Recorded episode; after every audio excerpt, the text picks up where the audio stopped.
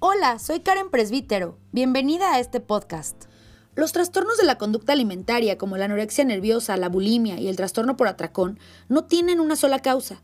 Factores como los genes, el ambiente y el estrés desempeñan un papel en su aparición.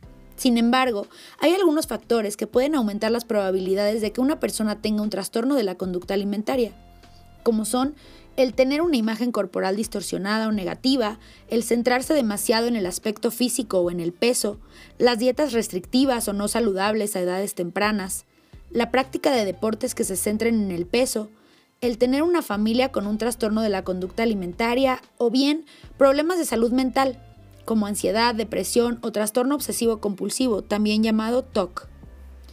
Para diagnosticar los trastornos de la conducta alimentaria, los y las profesionales de la salud y de la salud mental pueden basarse en el historial médico, los síntomas, las pautas de pensamiento, las conductas alimentarias y una exploración física. La persona registrará el peso y la estatura y comparará estas medidas usando una gráfica de crecimiento. También es posible que pida pruebas para saber si puede haber otra causa de los problemas relacionados con la alimentación y para evaluar los problemas causados por el trastorno de la conducta alimentaria. Respecto al tratamiento, lo mejor es que este sea llevado por un equipo multidisciplinario de profesionales de la salud, que suele incluir a un médico psiquiatra, nutriólogo y un psicólogo o psicoterapeuta.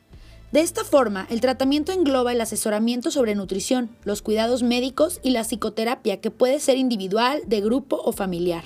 El médico también puede recetar medicamentos para tratar el trastorno por atracón, la ansiedad, la depresión u otros problemas relacionados con la salud mental. Por supuesto, los detalles del tratamiento dependerán del tipo concreto de trastorno de la conducta alimentaria y de lo grave que sea. En caso de que tengas alguna persona cercana con alguno de los síntomas mencionados, es recomendable asistir con un especialista para que evalúe la situación. Gracias por acompañarme, espero que esta información te sirva.